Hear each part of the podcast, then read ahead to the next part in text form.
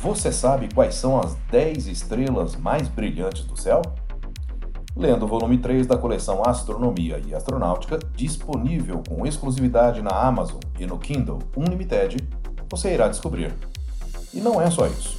Você terá detalhes de cada uma das 10 estrelas e saberá de algumas curiosidades e mistérios que envolvem algumas delas. Portanto, o que você está esperando? Adquira já o seu e contribua para a manutenção do podcast.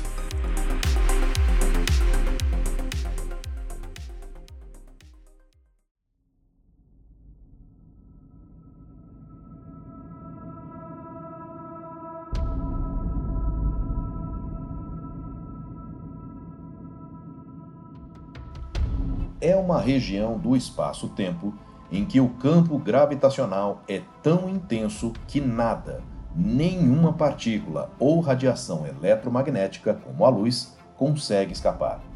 Eles são os buracos negros. Olá, eu sou Florisberto, apresentador do podcast Astronomia e Astronáutica, e vou levar você nessa viagem.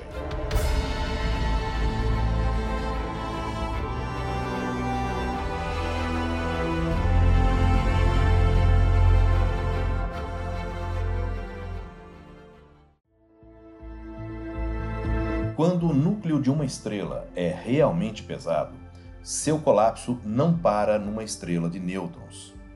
Estes, por sua vez, se partem nos quarks, também conhecida como matéria estranha. A matéria estranha é uma fase ultra densa da matéria degenerada, que em teoria é formada a partir de um processo semelhante ao que formam as estrelas de nêutrons supermassivas.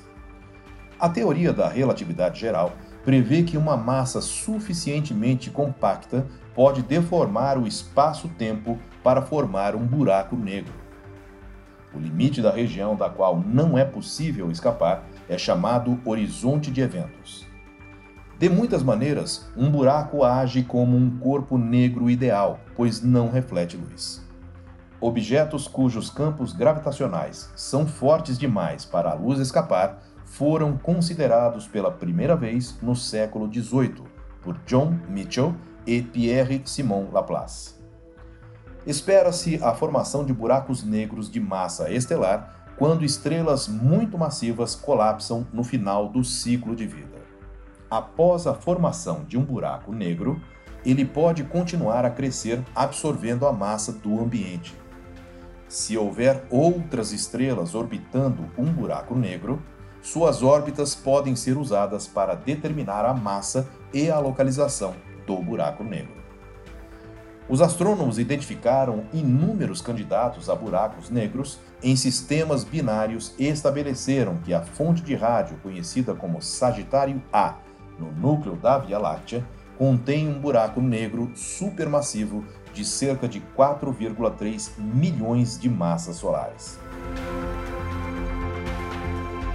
Em 10 de abril de 2019, a primeira imagem direta de um buraco negro e sua vizinhança foi publicada, após observações feitas pelo Event Horizon Telescope em 2017, do buraco negro supermassivo no centro da galáxia elíptica supergigante M87, e que tem uma massa de aproximadamente 7 bilhões de vezes a do Sol. Eu sou Floresberto Produzi e apresentei este podcast Astronomia e Astronáutica. Até a próxima viagem.